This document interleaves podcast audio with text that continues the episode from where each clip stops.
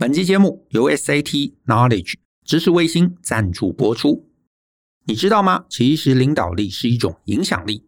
学会领导不仅是管理者需要，团队的每位成员都有能力引领他人，使团队变得更好。今天要介绍的是刘必荣教授在 SAT 知识卫星开设的“从个人到团队，职场必修领导力”线上课程。刘必荣教授是拥有三十年授课经验的企业讲师。客户包含台积电、鸿海集团等知名公司。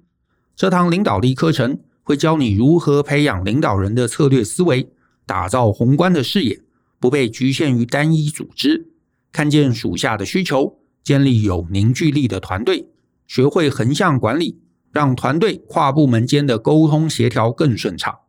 用他最拿手的故事情境，探讨大量各国领袖故事，让你像在听故事一样。从情境中学习，更容易了解其中意涵。不管是管理阶层、新手主管，又或者是未来有管理需求的你，学会领导都是职场生涯中的必修课。现在就开始培养着眼未来的领导能力，推荐给大家。早鸟募资期间购买课程可以享有低于五折的优惠，使用专属优惠码“大人学三百”，还能再折扣三百元。详细资讯，请见节目下方说明栏。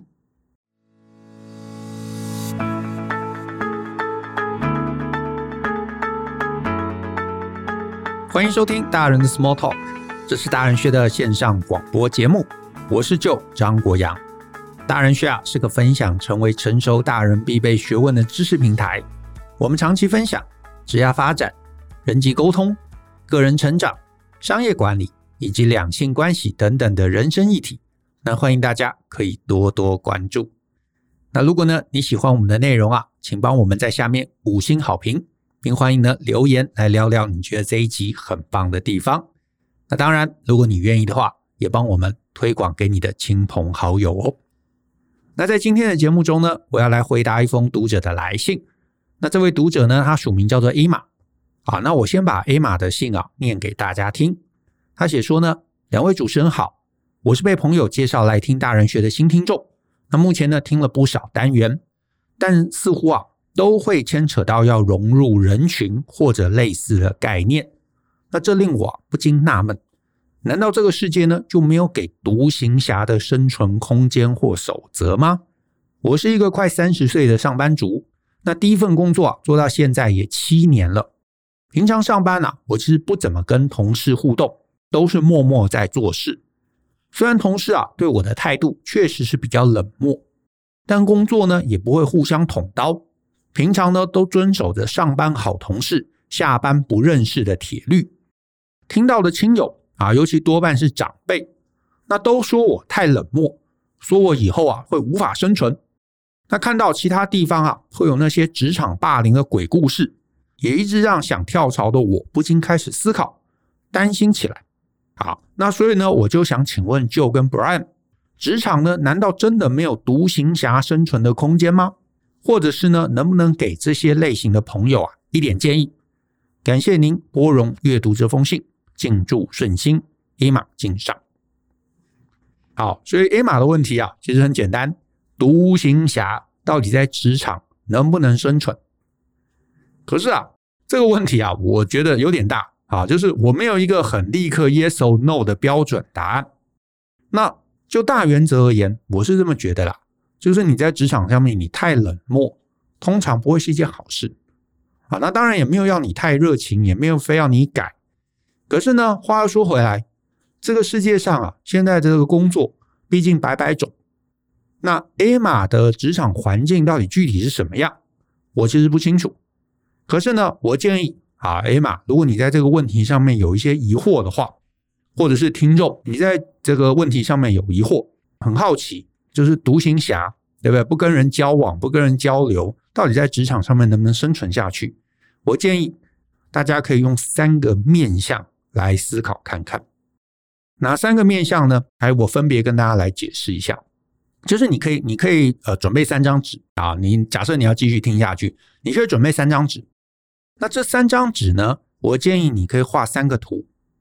第一个图，第一个面向啊，你来分析一下你目前这份工作，到底是接触人多，还是接触事物比较多？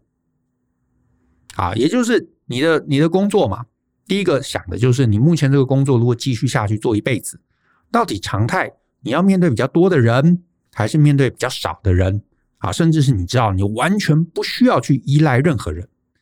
那方便大家思考啊，方便你自己思考，你呢就拿出第一张白纸，然后呢你在上面画出一个一维度的一个标尺啊，其实就是一条线啊。然后呢，左边就是这个工作可能会接触人很多很多很多，右边就是这个工作可能会接触人非常非常非常的少。好，什么是接触人很多呢？好，我们就很极端的啊，很极端的，比方说呢，你是一个专柜的业务。啊，你是卖包包的，对不对？那你在这个呃百货公司，那完全可以想象嘛。你要处理大部分每天的核心工作，就是搞定人，因为客户进来了，他会开始问你问东问西，他会问你这个包包颜色、尺寸，对不对？他要这样背那样背，然后要怎么用，所以你就要嗯、展示给他看，你要让他信任，你要让他安心。你甚至要觉得让他觉得说，哎，在这边买是非常非常划算的，啊，他很喜欢你，然后呢，他掏钱购买，甚至是他买回去了，他搞不好碰到一些疑问，他会再带来，啊，说，哎，你看这边有个线啊，这个到底是怎么回事啊？是瑕疵品还是这是正常的？你要安抚他，你要帮跟他解释，你要跟他说明，甚至你可能要帮他处理后续的换货、客服。所以这个工作完全可以想见，它其实大部分。啊，九成甚至一百 percent，你要做的事情其实就是搞定人，所以呢，这绝对是一个接触人非常非常大量的一个工作。那另外一个极端啊，右边极端的右边，比方说你是一个小说家啊，你呢默默每天就关在家里啊，写这个《冰与火之歌》，对不对？你不用跟任何人来往，你就是写你的小说，把你脑海中想象的世界变成文字，没有人。啊，你不用说服任何人，或者你要说服的可能只有编辑啊，或者是只有编辑的老板。在这样的一个工作环境中，你接触的人真的比例非常非常的少，甚至是你是这个动物园里头的一个你知道呃动物照顾者，你大部分这个碰到的人非常非常的少，大部分都是动物啊，或者是都是机械，都是文字啊，都是啊材料。那当然，这世界上还有另外一百种、一千种、一万种工作。可能是介于这个很极左跟极右的中间，所以你就自己来评估一下，到底你啊 A 码，你平常的工作你是需要接触人多，还是接触事物多？如果你要搞定人多的，甚至是你知道今天你可能不不太需要，可是长期你可能还是需要搞定人的，那当然你就得要训练自己，在性格上面变得柔软。你就必须要能够让大家喜欢你，你就必须融入人群。因为如果你是一个冷漠，你就想嘛，这个呃，你平常去的店里头，这个店员非常非常冷漠，你去买东西去问他问题，他你知道一概不知道，那当然大概也活不下来，对不对？活不久。可是呢，反过来，如果你是在另外一个极端，啊，你是一个小说家，你是一个画家，你是一个动物的照顾者，那或者你是一个艺术工作者，那确实。你就可以在工作上面比较自我中心，因为呢，市场上面也确实会觉得说，哎，他就是一个艺术家嘛，脾气比较难搞嘛，他是一个歌手嘛，他是一个小说家嘛，人就是你知道有点孤僻，有点高傲啊，没关系啦啊，我们你知道多迁就他，所以不同工作的定位，市场能够接受，对于性格上面孤僻的接受程度，我觉得是完全不一样的，所以我觉得这是第一个。你可以来帮自己想想的，而且想的不是现在哦，想的是持续的将来。所以也因为这是一个持续将来的一个思考，所以第二个面向，我建议你要想想什么呢？就是你这个职涯继续工作下去，你是可以永远独立完成，或者是你将来最终会需要仰赖团队。简单的讲，就是这个工作继续下去，假设这个工作变得复杂了，变得庞大了。你会不会需要团队来跟你合作？需不需要团队跟你协作？那当然，方便你思考，你可以拿出第二张纸，一样画出一个一维度的标尺。一边呢，你写的是极度的独立完成；另外一边就是非常极度的会仰赖团队。那我举个例子啊，就是你是小说家，对不对？你现在呃，你写短篇故事，你只有自己啊，最多有一个搭档的这个编辑。等到你真的成名了，你写《哈利波特》，你写《冰与火之歌》，你可能还是你自己，加上另外一个更资深的这个编辑啊，加个美编或者加一个总编之类的。那只要这些人这几个人，他们能够接受你的性格，能够接受你的古怪，接受你的一些怪癖，啊，多半也没有问题。而且呢，你是这种你知道艺术工作者，大家可能多半也会理解啊，就是你一定会有什么怪癖。对不对？什么东西不吃？写作一定要在一个什么环境？他们多半可以接受啊，可以理解。而且呢，你东西如果真的好，那这些小怪癖可能真的就不是问题。可是呢，反过来，很多工作虽然一开始你会觉得这是一个独立的工作，比方说你是一个城市设计师，你可以一个人工作，可是一个人工作也就意味着这个专案的规模通常是很小的。你可能只要帮一个火锅店建一个网站。这本你是确实可以一个人从头到尾独立做得好，可是呢，如果哪一天你是比较有兴趣、有梦想，你想要去参与一个很厉害的专案，好，去 Apple、去 Google，然后开发一个非常厉害的一个 App，那这个时候你多半就得要跟别人合作，甚至是呢，你为了要想要达成这样的一个叫软体的开发，你可不可得要当一个小的 leader，你要当一个 manager。甚至你要当一个更高层啊，同时看管好几个 App、好几个不同系统之间的一个组合等等等等，你要带一个团队。那这个时候，如果你还是维持孤僻，你就不太可能领导大家，大家不可能会想要在你的一个你知道掌握下面去共事。所以这个时候就会发现，诶，如果你只是一个独行侠，你的职涯的梦想就会不太容易达成。所以这是第二个部分。想想你这个工作一路做下去，到底需不需要人？有可能需要，有可能不需要。所以你可以在这个尺上面啊，帮自己找到你现在这个工作类型，它到底是很偏左边还是很偏右边？也就是到底很偏个人，你知道从头到尾都可以个人完成，还是其实最终在某一个 moment 你需要团队，你需要别人认可你，你需要别人能够跟你搭配，或者你需要搭配别人啊。所以这是第二个面向。第三个面向比较有趣，它叫做内向自在跟内向不自在。这个概念其实是之前啊，这个许丁韶心理师他聊到的这个概念。那这个概念其实也是他在呃大人学这边有一堂课，叫做《给内向者的不得不职场社交指南》。在这堂课里头，他提到的一个重要概念。那为什么有这个概念呢？因为其实啊，很多内向者都像 A 玛一样。会有一个疑惑，会有一个声音，会觉得说：“哎，我这样子会不会太奇怪了？对不对？我就是你知道喜欢自己一个人嘛。可是很多人都喜欢你知道结伴呐，然后大家就是吆喝一起去做某个事情啊，或者有些人在职场上面非常的阳光啊，他可以到处去你知道跟别人 social 啊。我我我这样真的好吗？我需不需要变？那他在课程里头他提到的一个概念是啊，内向者其实是绝对不用刻意变得外向。因为你喜欢独处，你喜欢自己思考，这没有什么不对。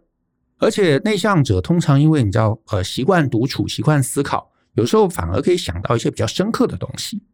所以呢，你并不需要逼自己去变得外向。啊，像我，我是很认同我自己，呃，跟着他一起做这堂课啊，我也参与了其中的一些内容，我是非常非常认同的，因为我也是内向者。啊，就是我跟 Emma 分享，我也不是一个很外向的人。我是一个内向者，然后呢，到了我现在这个年纪，我再回头去去思考，我充分的理解啊，就是庭绍老师他提到的概念，就是你是一个内向者嘛，你无论如何不太可能真的逼自己变得外向，就算你去学一些啊事情，上一些课啊，学一些这个社交的课，你最终你就不会百分之百变得外向，你可以有一个开关。啊，就像他课程头也提到，你可以有一些方法让自己可以在社交场合中变得更柔软，更能够融入这个社交场合。就像我自己，我有一个说法叫做有一个业务模式啊，就是我平常其实不是很喜欢跟人家这个社交，不喜欢 social，诶，可是我可以让自己切换，打开这个业务模式啊，就像他他在课程中提到的一些概念，怎么去融入这个环境。然后呢，我打开这个业务模式之后，我也可以跟人家你知道适当的 social 啊，至少不得罪人。然后呢，在呃一个社交的场域中，哎，把该扮演的角色扮演好。那回去之后，我再把这个社交模式关掉，啊，这个这个这个业务模式关掉，哎，我就可以回到我原来的状况。好，所以呢，我知道我可以开关，可是我不会真的变成享受外向啊，享受社交。可是呢，至少你搞清楚自己是什么样类型了，然后呢，你习惯这个模式，然后你习惯这样的一个生存方式，你就会轻松。而且呢，大家也不会，你知道被你的一些你知道冷漠或者是那个墙给受伤。可是呢，庭晓老师在课程中，我觉得他提到了一个很重要很重要的概念，就是呢，就算我们是一个内向者，他还是会被定义成两个完全不同的分类。一个就是刚刚提到内向适应者，所谓内向适应者，就是他其实你知道想过这个问题，而且呢，他真正的。在现在这个状态中，他是舒服的，而且也因为他舒服，他在这个内向的过程中，他帮自己建构了内向者面对社交、面对世界的一些因应策略。就像我刚刚提到，我有一个你知道可以开关的业务模式，那他就提到，当你能够成为一个内向适应者，你就会变得善于倾听，你就能够谋定而后动，你就能够定静沉稳。因为你你你适应社交状态，虽然你不会很外显，你不会很主动，你不会想要到处去认识人，你不会咄咄逼人。可是呢，如果别人来找你，你也可以很随和的跟他相处，你可以倾听，你可以你知道谈笑自如，然后大家会觉得跟你相处是舒服的。我会觉得你能够进入这个模式，至少在职场上面你不会出事的，大家就会喜欢你，喜欢你加入他的团队，因为你是一个沉稳的。存在这个沉稳的存在，我觉得对很多团队而言是重要的。就大家知道你不会很聒噪，不会一直讲话，不会到处去 social，不会认识人。可是如果有什么事情，他们来找你，来问你的意见，来寻求帮助，你是可以很沉稳的提供帮助。这个我觉得反而是重要啊，这个我觉得是重要。也就是说，你如果在刚刚的面向二，你发现，哎，你这个职位啊，一路做下去，你之后是需要团队共事的。那我觉得你要慢慢接纳自己的内向，而且呢，你要让自己转成是一个内向适应者，让大家觉得跟你相处是舒服的。你不会很聒噪，可是呢，你也不会你知道在这个社交中完全不能应对。可是另外一种相对的是啊，庭晓老师称之为叫做内向不适应者。内向不适应者呢，他们可能在社交场合中会是非常焦虑、易感，然后优柔寡断。然后非常非常在意他人的目光，然后呢，无法表达，那也因为无法表达，就会怕大家注意，就会想把自己藏起来。可是呢，当你在一个工作场域中，你很努力想把自己藏起来，然后别人在任何社交场合中，比方说跟你说话，你就很局促不安，然后呢，就想要赶快从这个场域中逃走，你反而很容易被大家捉弄，而且会讨厌。所以呢，能不能当独行侠？可以，可是你要变成一个沉稳的独行侠。你要成为一个内向适应者的独行侠，可是如果你成为一个内向不适应者的独行侠，那你很可很可能啊会在工作场域中或者学校场域中被捉弄、被欺负、被霸凌。那我觉得那就没有意思，那就会很辛苦。